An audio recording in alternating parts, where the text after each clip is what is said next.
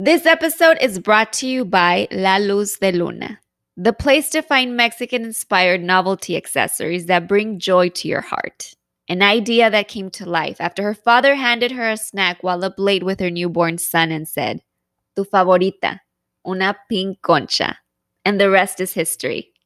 Check out the story of Vanessa Perez and the limitless number of adorable accessories by visiting laluzdelunabrand.com. Bienvenidos a De Raíz a Flor, un podcast en donde conocerás las historias inspiradoras de emprendedoras latinas que han florecido en sus industrias. Comencemos.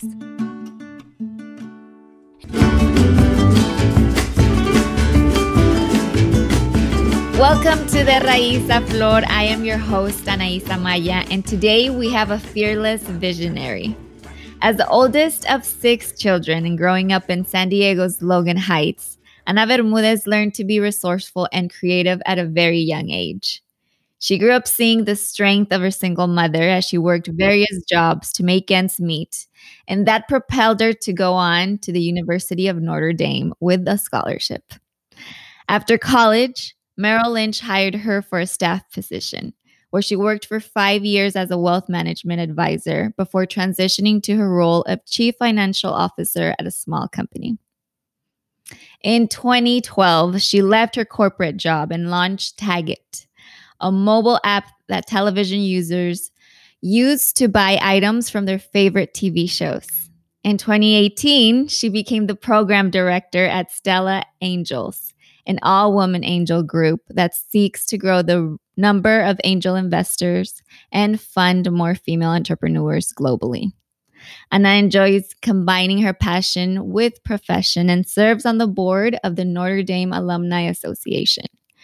Also, recently served as the chairman of the Stanford Latino Entrepreneur Leadership Program Alumni Council and an advisor to the University of Notre Dame Council Institute for Latino Studies. She was recognized as one of the 40 under 40 NYC for her leadership in technology and work in promoting STEM and higher education in underserved and underrepresented communities.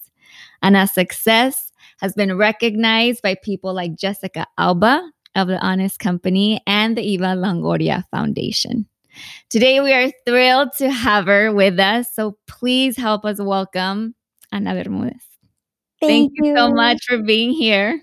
Thank you, Anais. It's a pleasure, pleasure, an absolute pleasure to be here. Um, and I got goosebumps as you were reading all of that because we get so caught up in the day to day that we forget just how much has happened um, in the past. So thank you for that kind introduction.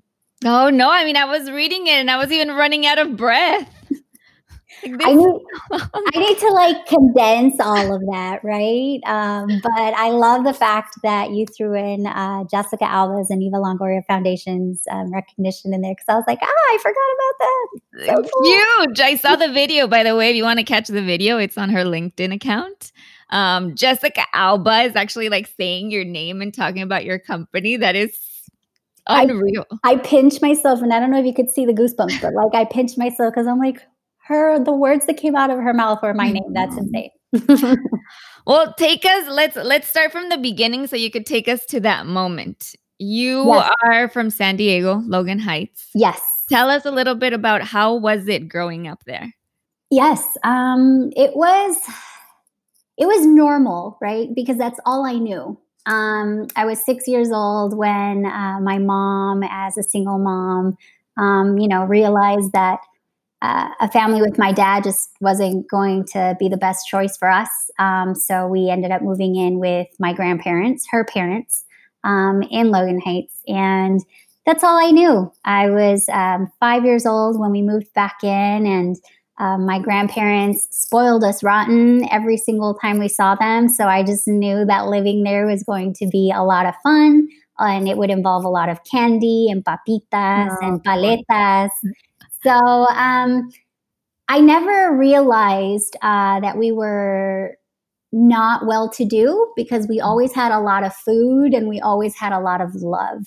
So, although you would pile four to five of us into a bed, I thought that was normal um, because I didn't know any different.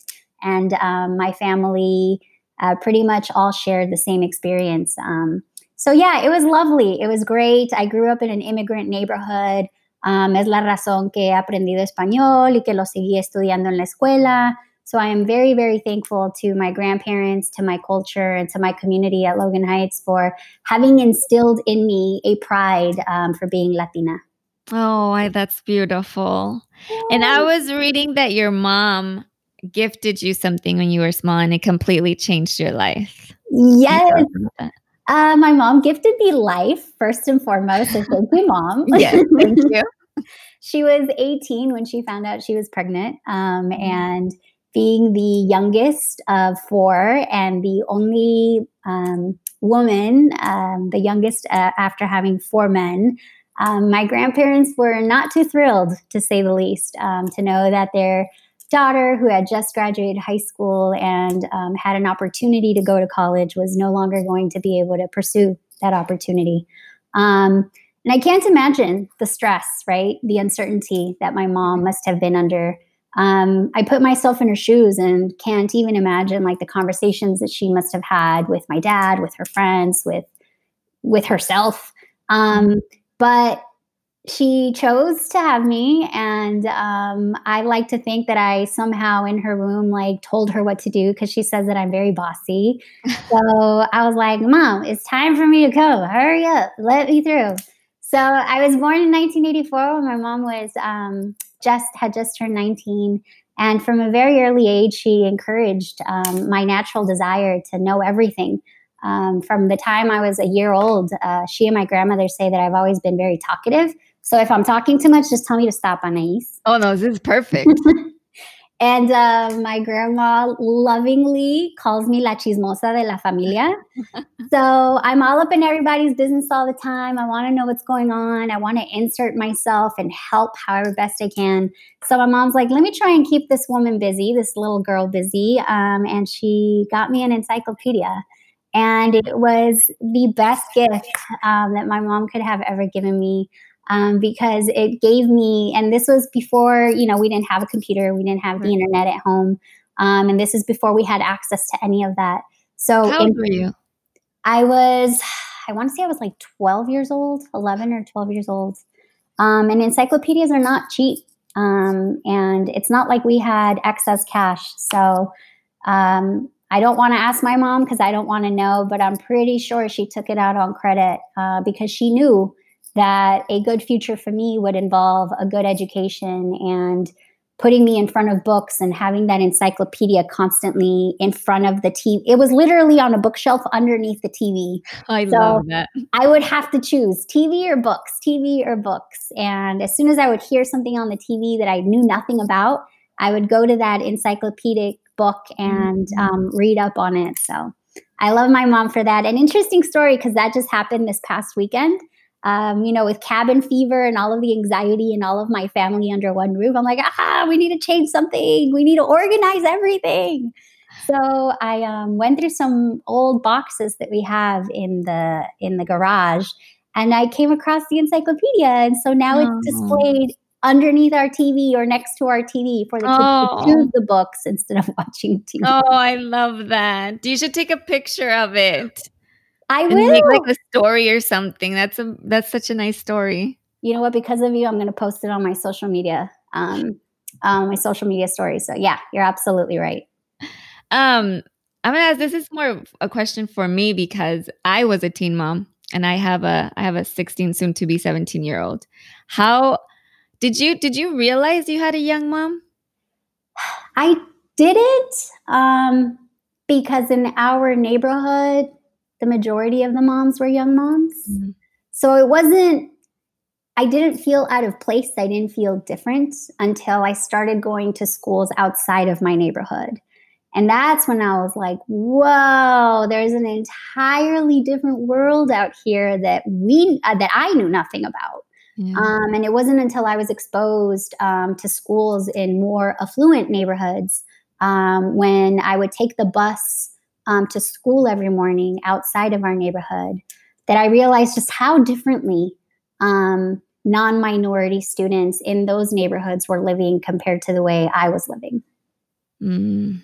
And wh- how did that make you feel?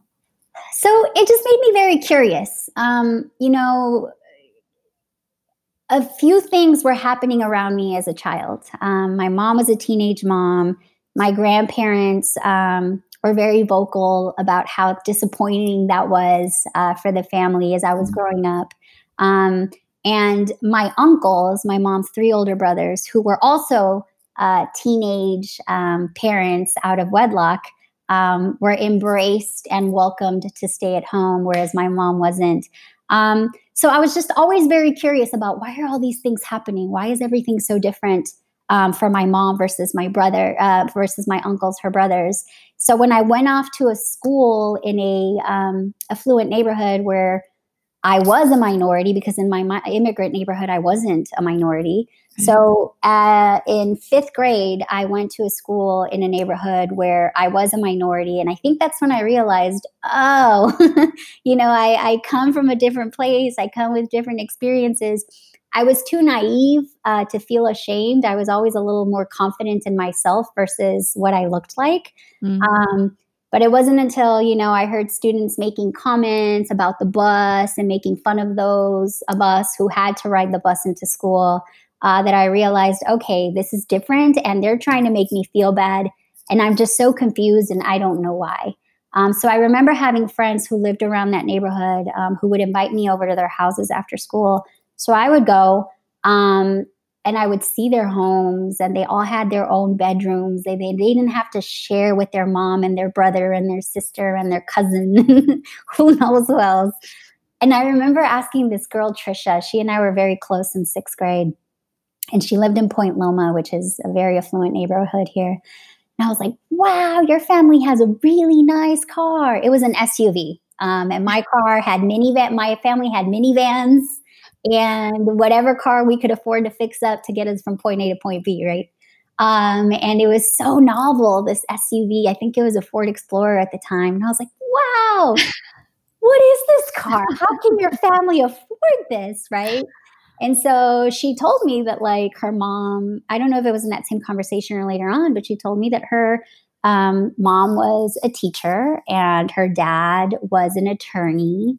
Um, then I learned what an attorney was. And then I realized later on down the road that to be an attorney or a teacher, you needed a college degree.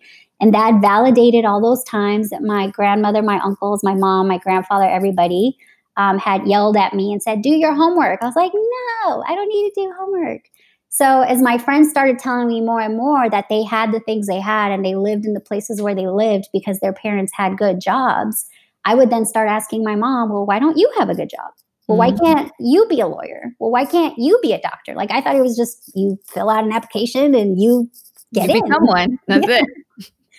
So that's that's where my curiosity began. Um, and I like to, you know, say that it is because of my intellectual curiosity and my um, natural uh, chismosa abilities uh, that allow me, that have allowed me to use encyclopedias and every uh, resource that I have at my disposal um, to learn uh, what environment I'm in and to figure out a way to thrive and succeed in it. Mm-hmm.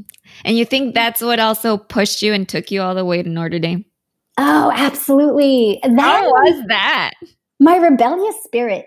Um, because I think by the time I was 16 or 15 years old, I was so tired, so tired of having such a big family, so tired of all that chismes. And you know, when you're when you live within like a half a mile radius of your grandmother and your cousins and everybody that you know, there's very little thing, very little that you could get away with. Everybody oh, knows yeah. what they're doing at all times, especially when you get caught doing something that your parents told you not to do. Yeah, so everybody knows what you do. Si hago algo hoy, toda mi familia en Los Reyes y Cotijas se entera de lo que hice el día de mañana because my grandma will pick up the phone right after and tell her comadres, oh my God, you won't know what my granddaughter did today. And I'm like, Grandma, the whole world doesn't need to know. Oh. as long as she's not calling like, you know, Primer Impacto or somebody, like, we're good. um, so yeah, I was tired and I, I thought for sure in you know, at that young age and being so naive that I just needed to get out of the house. If I could just get out of the house, I'd be great. Um, but I also knew that that meant paying bills because I remember hearing my mom and my grandma always talk about rent and bills. Um, so I remember my cousin and I uh, took out a piece of paper at like 14 or 15 and started writing out how much we would make at minimum wage, how many hours we had to work to rent our own apartment because we were going to break free from all the family chaos, right? Um, and as I got older and I got to high school, and um, I realized that it's not as easy to do all of that. Um, and uh, my math teachers and my counselors, and even my computer science teacher in high school, uh, always saw something in me that I didn't necessarily see in myself. Mm-hmm. And so they would always put me in positions, and by they, the majority being women of color, um, would put me in positions where I was forced to use all that energy, all that passion that they saw in me into something constructive. Um, and thank goodness for them. Um, because whether it was math, computer science, or um, my school counselors and teachers, they always encouraged me um, to channel all of my passion and energy for change into something positive. So, bringing in my love for reading and books, um, the stress that my family put on me to value my education because that was the only way we would see an impact in our family, and my own personal drive to be like, no, I can do whatever I want. Um, made me apply to Notre Dame after one of my uncles said, Hey, Ana, I hear you're applying to colleges. And I was like, Yeah, I need to get out of away as far away from here as possible, as soon as possible. He's like, Great, apply to Notre Dame. And I was like, What? I don't even know where that is. So then he tells me it's in Indiana. And I was like, Of all places in this country, Indiana is not one that I want to go to. Um, Especially, it doesn't sound nice to a teenager. Let's go to Indiana. I was like, California, New York, Florida I know those states because I see them on TV. It sounds great to me. Um, but he's a huge football fan and was a huge college football fan. And he knew at that point where my grades were and how ambitious I was. So he's like, look, I just want to brag to my coworkers that my niece applied to Notre Dame. Can can you just do it and I'll pay for it? And I was like, sure. So I applied. One of my uncles paid for it. I was not going there. No way. Um, and then it was because of an opportunity that they presented me with um, before they even told me about the academic scholarship. Um, they Im- invited me to a four day, all expense paid for trip to South Bend, Indiana, uh, to just hang out at a dorm with a student and go to a couple classes, but really just enjoy the campus.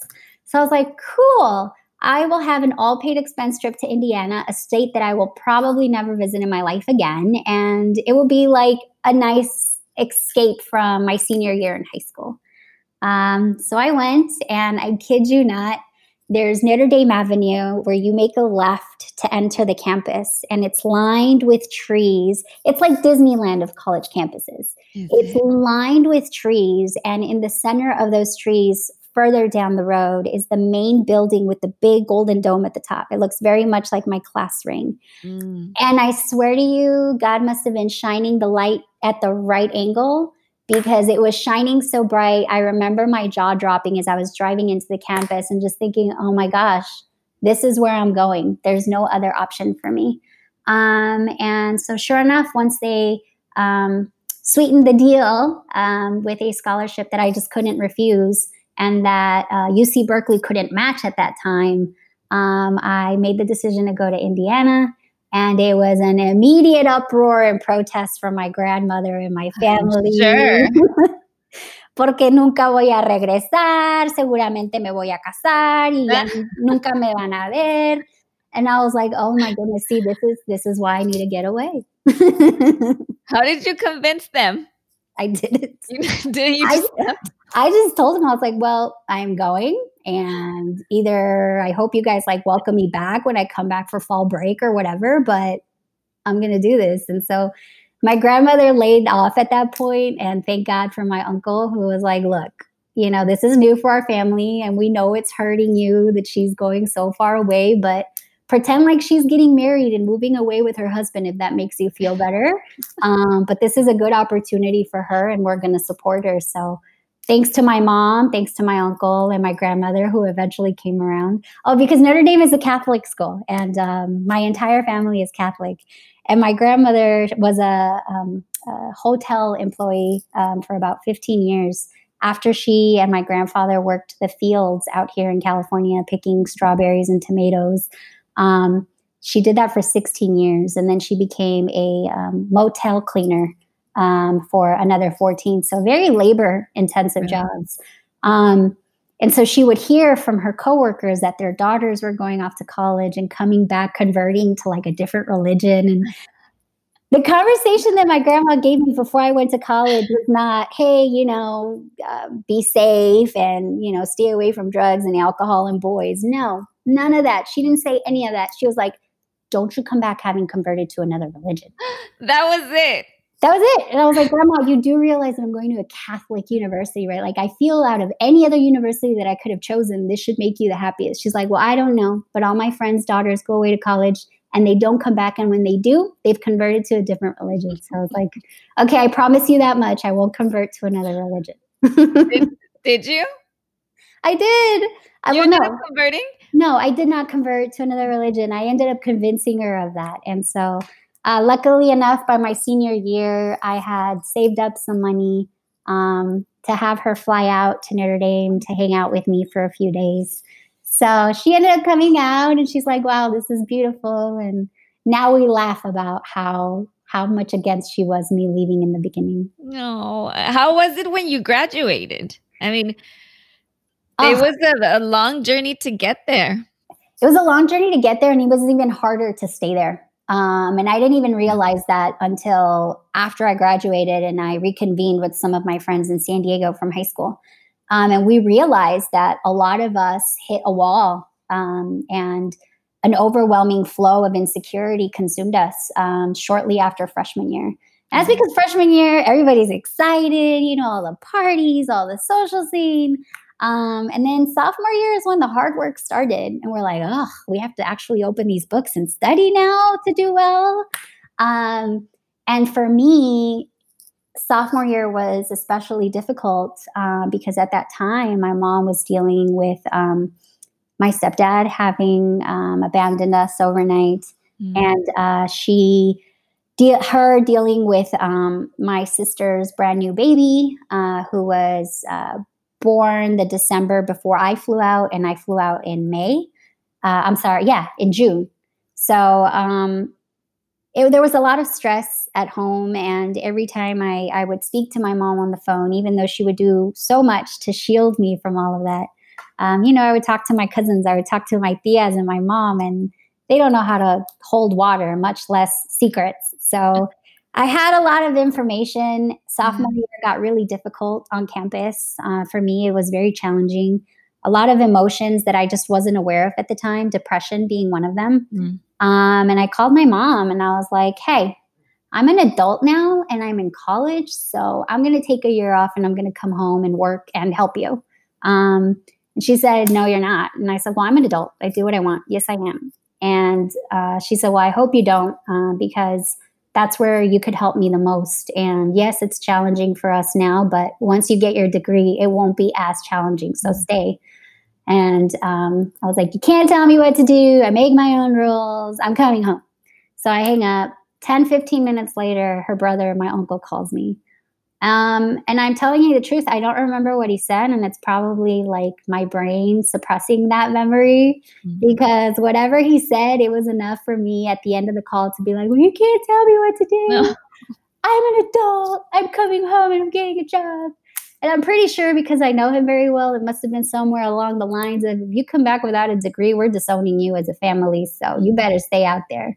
Um, I went to campus. There's a place called the Grotto on Notre Dame, and it is a cave um, with a lot of candles that you can light and pray um, on the inside. When you can light them up and say a prayer. Um, and many students on campus um, go there, you know, during finals week to pray for a miracle. When everybody needs miracles. and for me, I went there and I get emotional thinking about it because I didn't know what to do. Mm. I knew I was struggling academically. Um, and I had never felt that way in my life uh, because I was always a top performer in all of my classes and doing well in school came natural to me. Um, so to finally have a challenge in college of all places, I would much rather quit than fail because to fail would have meant that I wasn't good enough. But to mm. quit would have meant I'm still in control. I am good enough. I just chose to walk away. Right. Um, and so I prayed on it. And I don't know if it was the next day or a few days after, after getting advice from not just my mom and my uncle, but friends and my friends' parents who were like, don't do this. Um, where I was like, okay, I guess all these people are telling me something good. I should stay here and tough it out. Um, and with that attitude, I had way more attitude when I was younger than I do now. So yeah, I stayed. It was a challenge. I stayed and graduating and having my entire family there my mom, my uncle, my two brothers, both of my uncles, the one who told me to apply to Notre Dame, he's my dad's brother, um, and the one who paid for my application, he's my mom's brother. To have them all out there celebrating such a big accomplishment for both our families, it was beautiful. It was beautiful. And now it's a family tradition, right? Every time one of our family members, cousins, or brothers and sisters graduates, as much of the family as possible will fly across the country just to be there and celebrate with them because it is what my grandparents have wanted for us for so many years. I got goosebumps. It's true, it's true. Somos unos chillones acá también, ¿eh? no más chismosos, sino que también chillones what do you tell maybe that that person that's in college and is, is experiencing something like that right now? Maybe they feel like they don't fit in um, as many of us do right? We get into college and we think like how for me it was how did i get in here? I'm sitting next to this 17 year old genius. I was an older student with a kid. I'd already forgotten everything high school dropout and I I'm like I don't belong here. This isn't for for a place for people like me. What do you say to those people that are maybe thinking about quitting like you? You're not alone. Um, and it's a very common experience. As I shared a few minutes ago, after graduating and reconvening with a lot of my friends from high school, we all had similar thoughts, feelings, doubts, fears, experiences. Some of us had family members who, in one way, shape, or form, told us, don't do it. Other of us didn't have that support system and probably didn't finish. So, I guess what I would say to them is do what feels right to you. Um, but please remember, as you're making these decisions, that education is the key to success we live in a country where as latinos especially if we are latinos of color we have to be 20 times more educated 20 times more successful and accomplished just to receive the opportunity that a non-minority um, would receive with the same circumstances. So keep going as far as you can. Trust your gut and your judgment and ask for help, ask for advice, talk to your counselors, talk to your professors. If there's um, a Latino studies department or division at your university or a counseling center, um, I know a lot of universities. Uh, um, what is it? Uh, therapy, psychotherapy yeah. is offered for free, um, especially for some first year students, because this transition is a very, very big deal, um, not just for Latino students, but for many minority students, um, because our families don't know this language. Our families aren't aware. Right. Look for resources. They're out there and look for other people, right? Build your community. It is so helpful to have that that army around you like like Ana's that said no don't give up keep going this is yeah. you need to do this and even though you don't want to listen, because trust me, I mm-hmm. didn't want to listen, take some time, breathe, meditate, journal, you know, whatever your vibe is, do that.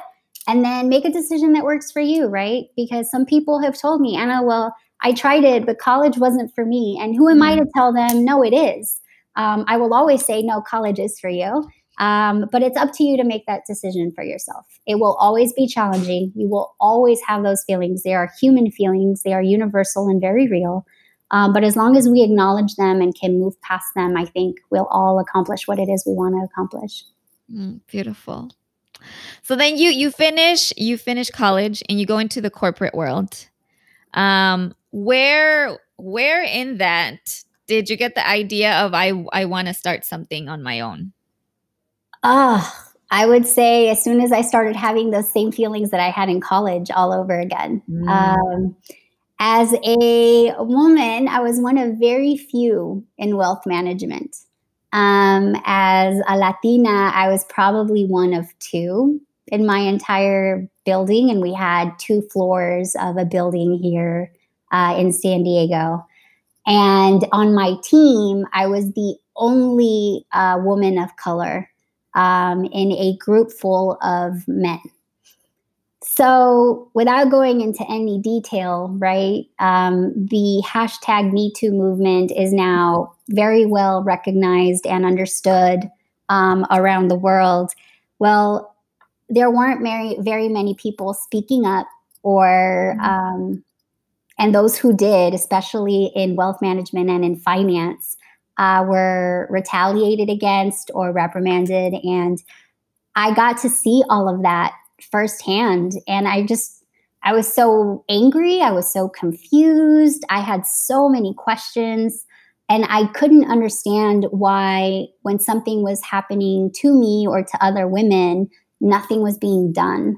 Um, but it was conflicting, right? Because here I had worked so hard my entire uh, collegiate career uh, to land what my family called a good job and to make good money. And right off the bat, I was making more money than anybody else on both sides of my family. Um, and being the true firstborn Latina daughter of a Latina mother and a Mexicana grandmother, I was born with this sense of duty to take care of my family and provide in any which way I could. So to have this idea of quitting my job, honestly, I started seeing a therapist. I was like, I think I'm going crazy. this job is the best job. Everybody tells me it's the best job. My bank account tells me it's the best job. And my family's lifestyle tells me it's the best job. But my heart and my gut tell me this is this is terrible and I shouldn't be in this situation. Um, so, through some advice and through some soul searching and through some courage, I knew that if I wanted to make a difference in corporate America, I was going to have to lead by example. But I also knew that to start a business, I needed capital. Um, so, from the time I thought about quitting my job, I think that was in 2010 um, to 2013 when the first version of TAGit was published. Um, I, I tried to balance both, right? I want to keep my corporate job and start my own company. I quickly realized that wasn't going to work.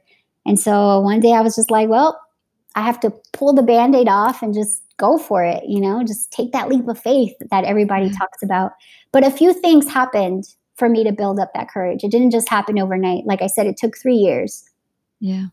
2010, I wanted to quit, um, but I had a goal in mind before I quit my job. My goal before I knew I wanted to quit my job was to buy a house to get my family out of the neighborhood that we grew up in. Not because I didn't love my experience in that neighborhood, but because I didn't love the gangs around there. I did not love the um, abuse of drugs that is rampant even today. Um, both of my uncles, my mom's brothers, well, she has three, but two out of the three um, were gang members, and we grew up with that environment. We grew up uh, with with that mentality at home. Um, and I saw how it affected many members of my family. So when my mom brought my two younger brothers into the world, and after my sister became a mother at 14, I knew that if we wanted to escape those realities, we would have to move the kids in our family out of the neighborhood. So my first goal in mind was pay off my student loans and buy a house. By 2010, I had paid off my student loans, um, but I hadn't bought a house. And suddenly I wanted to quit my job. So I said, okay, Ana, aguántate, aguántate un poco más. And that's what I did. Um, I stuck around with a job that I hated for about three more years um, until I bought a house.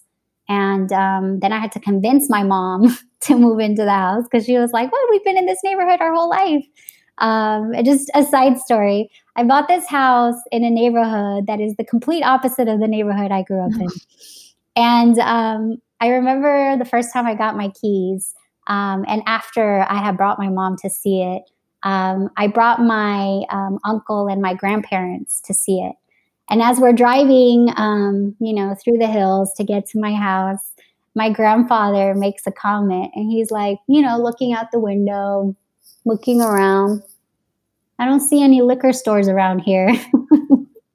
and my grandma's looking at the houses And she's like, no, pues, are you going to feel safe in this house? Because there are no bars on the windows and there are no bars on the doors. And I was like, honestly, Grandma, I noticed that too. And I don't feel safe, but I'm hoping that this is a safe enough neighborhood where I don't have to put those up. Because um, I had thought about that. I was like, how are people not going to break into my house? Yeah. so um, we finally uh, got the house. It took my mom three years um, to finally accept that she could move out here. And so, because my mom um, was able to move into this house, and because she allows me um, to stay here with her without paying a single bill so that she can take care of the mortgage and all of that, I then had the courage um, to quit my job because I was like, okay, my family is safe. Uh, the older of my two brothers just graduated college. He graduated in 2013. Um, so now is the time. Now is the time for me to throw myself out there and uh, see what I can make happen. And that was now seven, eight years ago. Oh my gosh. And it's the house you're in right now. And it's the house that I'm in right now. Yes. Oh. I only show you this corner because this is the corner that's not a mess. It's a nice corner. Thank you. Thank you. wow. Well, if you could go back in time, would you have done it the same way? A hundred percent. Yeah. It's, change a thing. It's funny.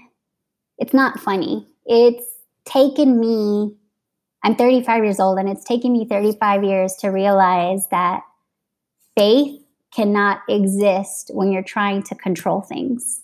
Mm. Um, so for a long time, I was trying to control where my family was going and control what my brothers and sisters were going to study in college and control all of the finances. Um, and becoming an entrepreneur made me realize that, yeah, you can't control anything. I don't know what I was thinking. Um, so it gave me a perspective that I now appreciate and knowing that my faith now is stronger than it's ever been. And I have this sense of comfort and peace knowing that somehow everything works itself out because up to this point in my life, even those moments where I thought, wow, there's no way out of this, this is the end of this, um, I'm such a failure, what was I thinking? Oh, what a mess. It works itself out and here we are. And i think that's something it's so easy to forget especially when you're in the moment right? Because you're stuck in the moment and you sometimes can't see beyond that. Exactly. But everything always ends up working out one way or another. Yeah and maybe not exactly as how you envisioned it right but that's where the control has to be let go um, I guess nobody ever told me growing up that I just wasn't the ruler of the universe. So, you know, now that I realize that, it's a lot easier for me to enjoy all of the great things that my family has accomplished this far. Oh, so what do you say to to those women um, that are thinking about starting going for their dream, right? Starting um, their own business, but are scared. Are especially when they hear stories like this because i tell everybody like starting a business it's a roller coaster. One day you wake up and you're like yes i got it. I feel so yeah. good. I'm strong. And then the next day i'm crying and thinking like what did i do? What am i doing? I have no idea what i'm doing.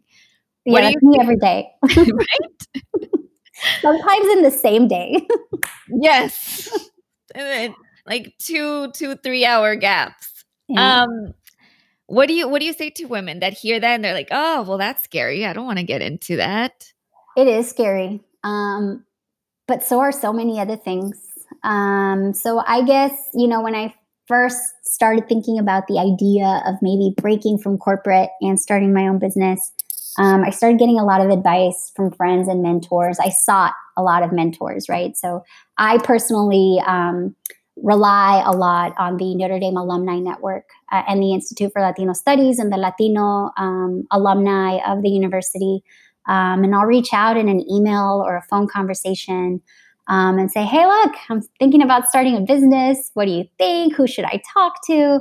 Um, as I shared, you know, for the first part of this conversation, I'm an avid reader. I love books. So, um, You're a Badass by Jen Settle always gives me a lot of motivation um, to work past my fears. Um, because let's be real here. I started a business because I wanted to generate, um, I wanted to create generational wealth for my family. that's something that I learned was a thing. I didn't even know that was a thing. I just thought people were living paycheck to paycheck every day all over the world. Um, but because of my degree in finance, I learned that generational wealth was a thing um, and that there are steps that you can take to be a part of generational wealth and to create that within your family. So once I was working in wealth management and speaking to a lot of my clients at the time, I would add, they became your friends, right? When you're managing people's money, they trust you. And so they open up to you. They invite you to family parties and you get to know them on, an, on a personal level.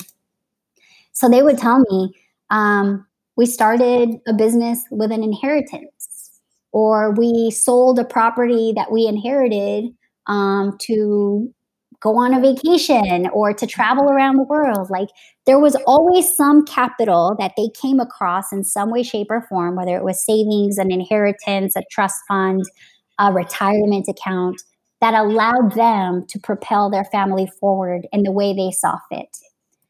So, from a very young girl, I realized that our family needed money to go on vacations. How come we never went on vacations? Well, because we never had money. Well, how do we get money? Right? It was always in the back of my head.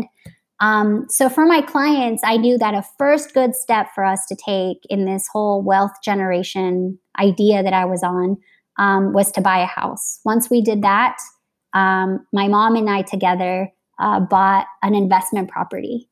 Um, and one of my aunts, um, my dad's sister, uh, she's always been very close to our family.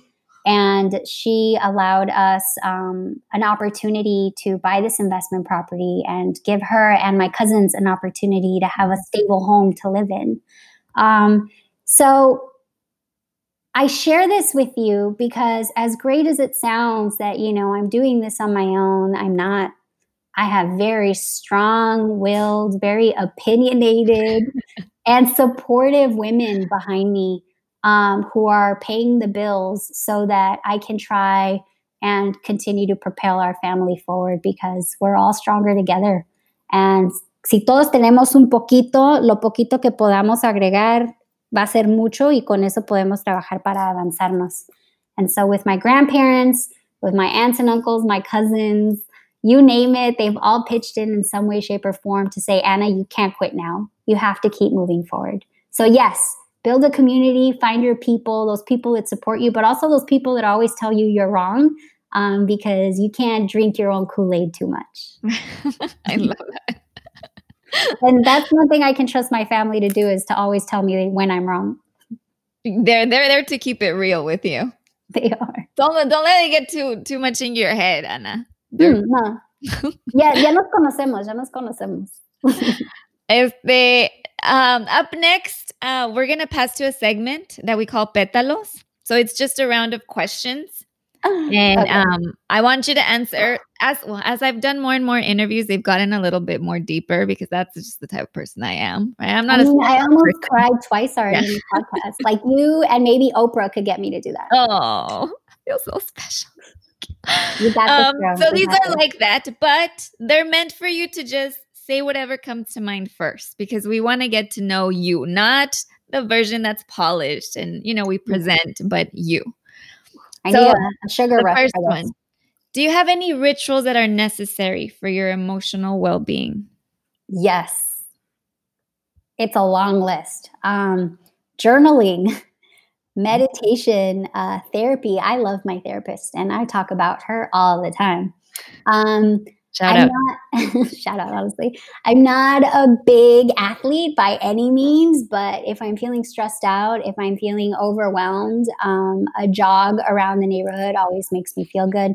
And something that I learned, um, again, through friends and mentors uh, a few years back was just how healthy uh, how a healthy diet really does affect your emotions and your anxiety and your ability to you know process all of that. Um, so in my childhood and my adolescence um, the food on our table rarely included vegetables. And when it mm. did it was in the form of salsa or picadillo or something like that. Um, and then you would have like all your you know your meat and your um, your breads and your tortillas. So I was like, what? No, eating all of this is totally normal for my family. Well, yeah, but you know, there are health situations that you need to consider when doing all of that. So once I started learning about all of that, um, I started incorporating more vegetables, more exercise, um, more mental health resources to really help me cope, and a lot of reading, a lot of reading. Um, and look, uh, before COVID, I was uh, taking my grandmother to church every Sunday um, because any and every moment of opportunity that I can have to find some peace, to find some centering, um, some moment of center uh, is something that I constantly look for multiple times a day. Uh, because being an entrepreneur, like you said, is an emotional roller coaster. Yeah, I'm so glad you brought up the the diet and the exercise thing because I, a lot of us don't really think of it sometimes, but the impact it can have on the way you feel, like within seconds, just from getting up and starting to walk or jog, whatever. Whew. I mean, just green vegetables alone. I drink a green smoothie with no sugar in it. I add like natural sugar, right? Like bananas and, and fruits and stuff but just the green vegetables and the effects that it has on your mental state for me was an eye-opening experience.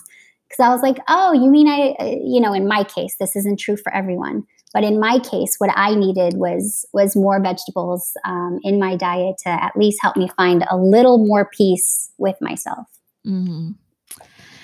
eat your vegetables everybody. Yes.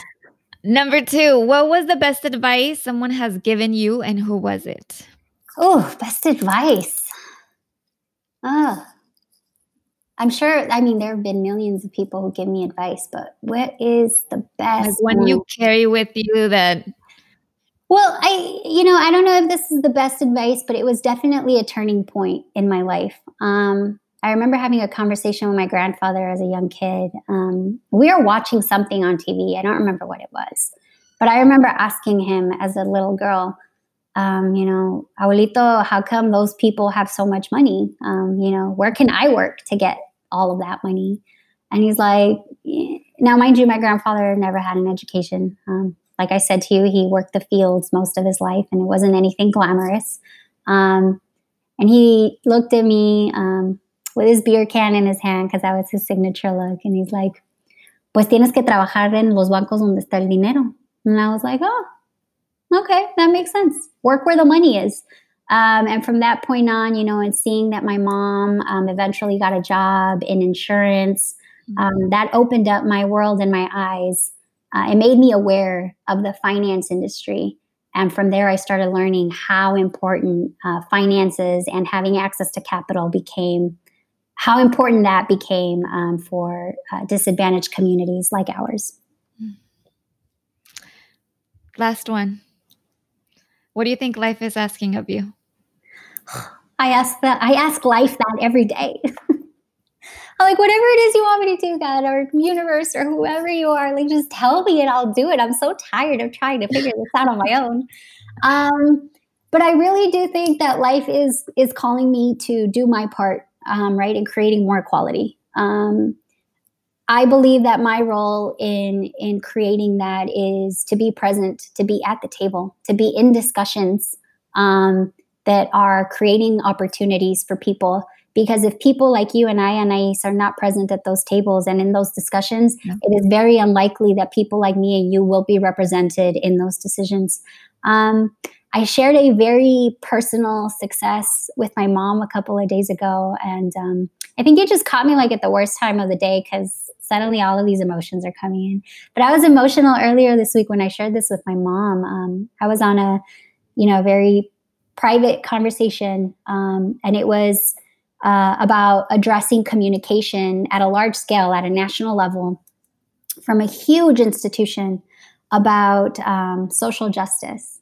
And they were creating this awesome opportunity, and um, they were going to invite all of these minority groups, but it wasn't going to include the Latino representation. It wasn't mm. going to include any Latino representation.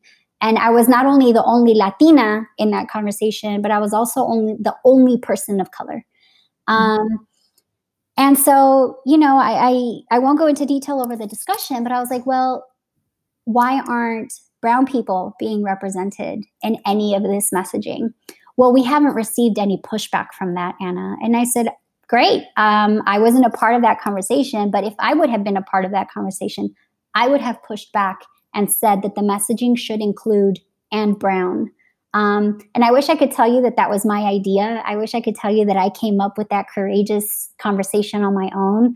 Um, but I've been speaking to a lot of my friends who work in supplier diversity, to a lot of my friends who are activists and who are organizers, um, and who are experts more so than me in this social uh, justice and social reform um, environment that we find ourselves in that because of them and because we've been on the phone constantly talking about how it is that we can use our positions of influence, our voices, our platforms um, to create a more equal world, I built up the courage and I spoke up and I was like, well, I disagree. I think the words Anne Brown should be added to the message.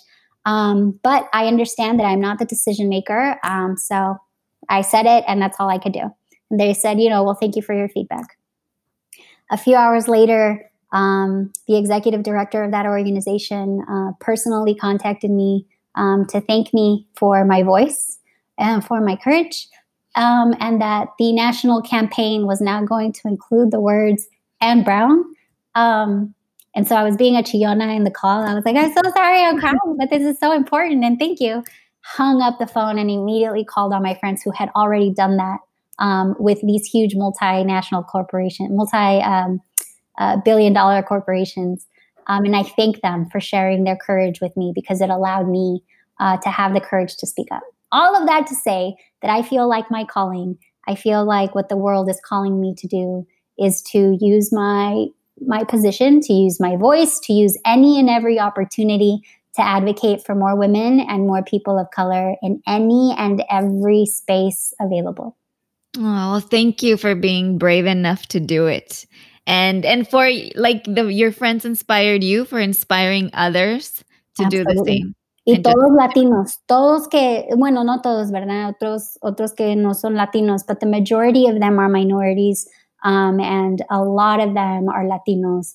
And we're all working together behind the scenes to to try and create an impact and just keep the conversation going, because only then will we see real impact. That's right.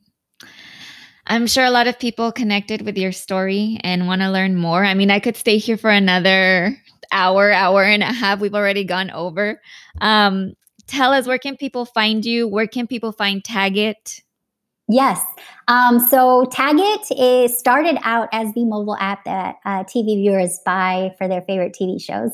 Um, we've since developed the business into licensing our software. So now the same ability exists, but TV networks um, are now licensing this technology um, to monetize their audiences. So, although we're not a standalone app um, for consumers to buy, we are creating that experience and um, delivering it to TV viewers everywhere. The next time you buy something from TV, remember that was that was us powering that experience. Um, so, yes, you can find me at Ana A N A A N A Bermudez B E R M U D E Z zero six um, anywhere and everywhere on social media. So find me, I'm there. Any last words you have for the people listening to you today?